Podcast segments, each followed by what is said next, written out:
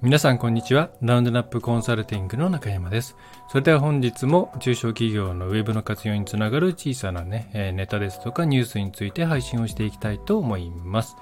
さて、じゃあ今回ですね、早速。いや、しかし台風がね、すごいですね。お聞きの皆さんは大丈夫ですかね？まあ、こちらは風が強い、まあ、埼玉県ですけれども、うん、というだけで住んでいますけれども、何かお怪我をしていたり、何か損害が出ていないことを祈っております。はい。で、えー、まあ、さておき今回のニュースですね。まあ、どれを取り上げようかなって毎回悩むんですが、今回は、まあ、ダイレクトなニュースというよりは、この辺りをチェックしておくといいのではないかなと思うネタですね。特に、えー、EC ですね、をやっている方は、ここの動きは結構見ておいた方がいいかもしれません。まあ、ちょっとまだわかんないんですけどね。で具体的には、えっ、ー、とですね、いつの発表かなえっ、ー、と、アマゾンが、えっ、ー、とね、イベントをやったんですよ。アマゾンアクセラレート2022っていう、えー、まあ、セラー向けですね、売り手向けのイベントがありまして、その中で、えー、こういうことやっていきますよっていうのをいくつか紹介していたんですけれども、えー、その一つに、えー、アレクサの機能、アレクサプラス普通の、えっ、と、アマゾンでの検索でも、ね、使えるようになる機能として、カスタマーズアスクアクえー、アレクサ、アクセルじゃない、えー、アレクサっていうのが、まあ、提供されると。で、まあ、これがですね、どういうものかっていうのはこの後お話をするんですけれども、まあ、ちょっとあんまり、うん、評判が良くないですよね。まあ、評判が良くないのは、内容を聞けば、まあ、そうだろうなと思う内容なんですけれども、えー、じゃあ、まあ、具体的にどういうものなのかっていうと、まあ、シンプルですね。アレクサの方で今まで一応ショッピングは、え、日本でもできるのかな？えっ、ー、と、まあ、できる状態だったわけなんですが、まあ、それがこう例えばなんだろう何か質問をした時に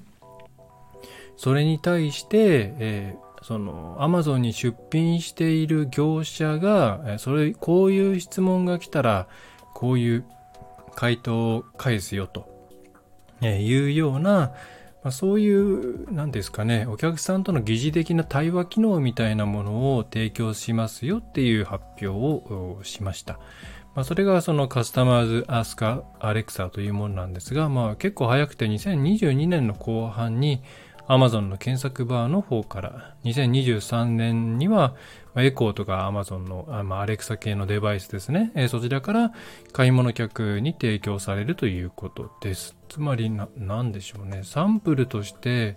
えっ、ー、と、上げられているのか？えっ、ー、と、ちょっと待ってくださいね。うーんと、どこ行ってた？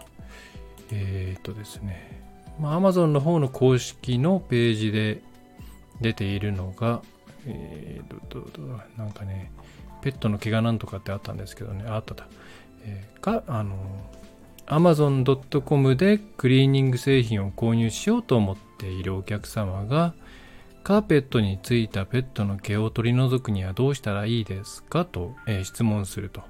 で、それに対して、事前にその回答に対して、あ、じゃない、その質問に対して回答を登録していたブランドの、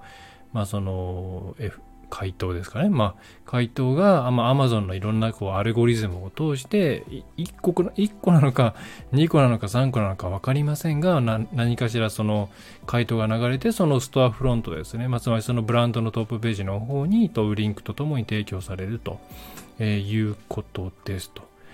で、まあ、皆さんが今思い浮かんだ通りですね、えー、なんか広告が増えたなと。えー、それから、まあ、メジャーな商品群に対してはもうそこら中が回答するわけだから、一体それがどういうふうに、どこにエコーデバイス上で見えるのかというところですよね。えー、あと、そもそも使いやすく、それ、それって使いやすくなるのかなとか、えー、思われると思います。で、実際、これはあの、日本語ではまだ先で、まあ、確か、えっ、ー、と、どうだ？アマゾンのアメリカかな？だけしか、まだ提供用の予定がないんですけれども、えー、まあ、向こうのテッククランチのその本家の方ですね、アメリカの方なんかのニュースでも、まあ、おぞましいとかですね。えー、なんか家事に対関するランダムな質問をアレクサにするたびに広告を浴びせられたいとは思わないとか、うーん、まあそういう、まあ基本的にネガティブな反応が返ってきています。で、まあそれはもうその通りでも、もう懸念点しかなくて、まあその懸念点何かっていうのはまいろいろあるわけですけど、まあ第一に何でしょうね。そう、まあの、特にエコーデバイスですけれども、音声ですからリストに向いてないんですよね。比較検討に向いてない。んだちょっと、なんで人の言葉でバババッと喋られてどれがいいですかって、まあ2、3個ならいいかもしれないんですけども、10個も20個もあって、しかもそれぞれが特定のフォーマットに沿っていない形で喋られたら、まあそれは決められないですよねっていうところと、それから、その Amazon の方では自分たちの、こう、まあ多分、まあ NG ワードとかのフィルタリングをした後に、自然言語解析とかを行ってこれがいいんじゃないっていうものをいくつか出すのかなと思うんですが、まあ、果たしてそのその精度はどうなんだというところなんですよね。で、Amazon も一応検索エンジンとして独自のものを使っているわけなんですけども、まあ、皆さんが Amazon 使ってお分かりの通り、決して、なんでしょうね、出来が良くないというか、ただ検索するだけなんですよね。うん。結果に、検索結果に出てくるものって正直そこからまた探さなきゃいけないような状況じゃないですか。まあそれは他のショッピングサイトも同じといえばそうそうなんですけど、まあ、Google みたいにいろいろなことを加味して、えー、その後ろにあるニーズとかをもとに判断しているわけでもないし、登録商品自体、うん、にもそういう情報を積極的に付与してくれというふうに Google も言って、あ Google じゃない、Amazon も言ってるわけではないですからね。まあ、端的にじゃあ適切な検索結果を返してくれるのかっていうところは正直、なんだろう、うーん、期待できないですよね、現状で。で、まあ、という、なんでやるのっていう感じではあるんですけど、けど、まあ、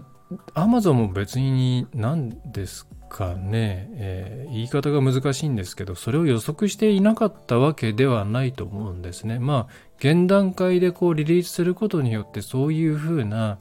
反発が来るよねっていうことは、Amazon としては、まあ予測済みであろうと。さすがにそんなの、え、そんな風に思ってたんだなんていうレベルの会社ではないですから、まあ、何かしら意図はあると思うんですね。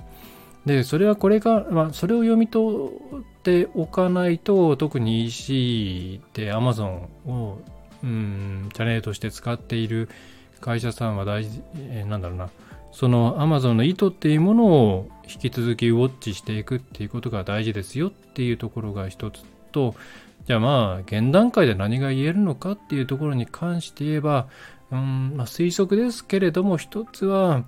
Amazon としてもこの現状の商品カオス状態ですよね。す、えー、べ、てのプラットフォームというか、まあ、全てのセラーが同じ平面上に行って、まあ、そこのものを検索すれば、まあ、ババババッといろんな、まあ、売れ筋とか、えっ、ー、と、人気、人気じゃないな、安いとか、その、そういう、なんでしょうね、えー、定量的な、えー、数字でしか、えー、それを理想とできないっていう状態。まあ、ここからちょっと脱却しようとしているのかなと。うん、結構露出、これ私もデータないんですけれども、なんか昔よりどんどん、どんどん露出としてストアフロントの特定のブランドのトップみたいなものが出やすくなっているなとも思いますし、まあ、この回答を登録するっていうのは、まあ、ある意味ちゃんとお客さんと対話をしてくださいよと。えー、そういうふうにえ、そういうことができないところっていうのはだんだん露出が減っていきますよっていう、まあ、メッセージングもあるのかな。まあ、あと実際実装されればそうなっていくと思うんですよ。まあ、おそらくパソコンとかスマホとかそういう、まあ、非エコー媒体、エコーデバイスではないものから使った時には、上の方にその検索に対してのその今回のですね、アンサーですね、の部分が、え、ブランドのトップと一緒に出てきて、その下に、え、まあ、広告枠とか、まあ、広告が上になるかわかんないですけども、で、最後に、まあ、いわゆる今、商品の一覧、今ある、まあ、商品の一覧みたいなものが並んでいく形になるので、えー、まあ、誘導率は下がるわけですよね。で、まあ、なので、えー、Amazon としては、まあ、よくあるいろんな同じような商品の OEM がぱいあったりとか、適当な商品説明が並んでる、まあ、これはこれで別の切り口から何とかしてほしいなとは思うんですけれども、現状難しい部分も多いと思うんで、特に OEM は。うん、お客さんに対して、えー、ちゃんと、うん、受け答えができるような、そういうお店を優遇していくよ。まあ逆に言えばそれができないところっていうのはだんだん落としていくよっていうメッセージなのかなというふうに、まあ私の今のところはそんなイメージを持っています。まあ、だからわかんないですね。うん。で、まあエコーデバイスなんかも正直多分今売ろうとして売ってないじゃないですか。ただ、多分あれも、うん、まあ、アレクサもそうですよね、エコーデバイスっていうか、まあ、その、音声関連って結局誰が使ってるんだって言ったらほとんど趣味ですよね。でしか使われていないんですけど、まあ、ちゃんと売り続けている、廃盤にしないっていうのは、それは別になんか5年後売れそうだから今から手をつけておこうなんていうことではなくて、うん、例えば一つの考え方としては、まあ、そもそも据え置き型の音声デバイスっていうものにそれほどトランザクションあの購買とか、えー、そういったものは期待してないと。ただ、例えばそれ、まあ、それって一つ問題としては、あの入力制度があると思うんですよね。え物を買うとか、えー、そういうクリティカルなことをする場合に入力制度ってものすごく重要になってくるわけなんですけど、まあ、まあ、そんなに高くないじゃないですか、正直なところ。うん。騒だ、騒だ、想像しいところにいたらもう全然ダメだし。うん。ただまあこれがこの間出ましたけれども Amazon 今度メガネ型のウェアラブルデバイスを出しましたよね。あれは確かこうどっちかっていうとその見る方なのかな、えー、そこにでけえスクリーンが出てくるっていう方向性なんですけどおそらく、うん、一つあるとしたら、これから Amazon がウェアラブルとか、そういうもっと入力精度が高まるようなデバイスを出してきて、今までの Alexa で得た技術ですね、エコデバイスで得た音声の技術とか、商品の、あと、まあ、もともと持ってる商品のラインナップとか、えっ、ー、と、まあ、それか、もしかしたら今回やるような、その受け答えのデータ、っていうものですよね。それを元にして、これを身につけておいて、要所要所で喋りかけるだけで、あの必要なものが注文できたり、あるいは、これまあ個人、個人的にはこれはもう出してもいいんじゃないかと思うんですけど、なんか、まあ一回失敗してんですけどね、あのスマートウォッチ、えっ、と、一回失敗してんですけど、まあ、アマゾンで自社開発製品がなかなか目出ないっていうか、あんまり開発力ないですからね。えっ、と、そういうので、例えば、まあ、極論、その洗剤がそうそうなくなんじゃないのとかですね、お米がそうそうなくなんじゃないのみたいなものをブブって教えてくれたりとか、えー、して、まあ、実際のモニオペレーティングはスマホからやるとか、うん、で、まあ、将来的にはそれを、例えばそのスマートグラスとかで、えー、教えてくれて、まあ、そこでいろいろこう、スマートグラス経由で AR の世界で、えー、オペレーションをすれば、まあ、購入とかが行われるような、なんかそういうところへの布石なのかななんていうふうに私としては今のアレクサとかエコーのデバイスっていうものを見ていたりします。Google とか Apple に関してはちょっとわかんないですね。Google はショッピング広告につつなげるっていう、まあ、同じ方向なのか、まあ、Google は Google ってなんかいろいろ考えてそんな感じはしますけど、あっちはビジョン AI とかいろいろありますから、また違う方向でしょうか。まあ、Apple はわかんないですね、正直ね。アップルはわかんないです。うん。えー、というような、まあ、さておきちょっといろんなことをまとめてごちゃごちゃっとしちゃいましたけど、まあ、一見、あの、なんでしょう、なんだこれっていうニュースにしても、まあ、そこそこの企業であれば、ちゃんと市場意図を考えて出していますので、うん、まあ、これがどう転んでいくのかなっていうところを、まあ、特にその業界に属している方は見ていくといいんじゃないかなということで、今回 Amazon の、えー、名前忘れました。うんと、カスタマーズアクスクアレクサですね。というニュースをお届けしました。まあ、あんまり注目されてないですね、日本でもね。あの、検索をしていただくと、日本の記事で日本、えっと、2つ、3つ当たるかぐらいなんで、まあ、現状ではそんな感じなんですけど、うん、EC の方は、えー、過酷な業界なんで押さえておくといいのではないでしょうか。ということを今回はお送りいたしました。えー、それではそんな感じですね。えー、お知らせ、お知らせとかは、あ、うんとですね、えっ、ー、と、ラウンドナップウェブコンサルティングのホームページの方で、えっ、と、先週ぐらいから中小、小規模企業がウェブ活用を最短距離で行うための概念図と思考プロセスというのを、え、配信しています。まあ、これはラウンドナップウェブメソッドの一部の部分をちょっと切り出して、まあ、特にリアルとネットっていうものの考え方ですよね。図っていうものを頭の中に置いてもらうだけで随分変わるよっていうところを大体4、え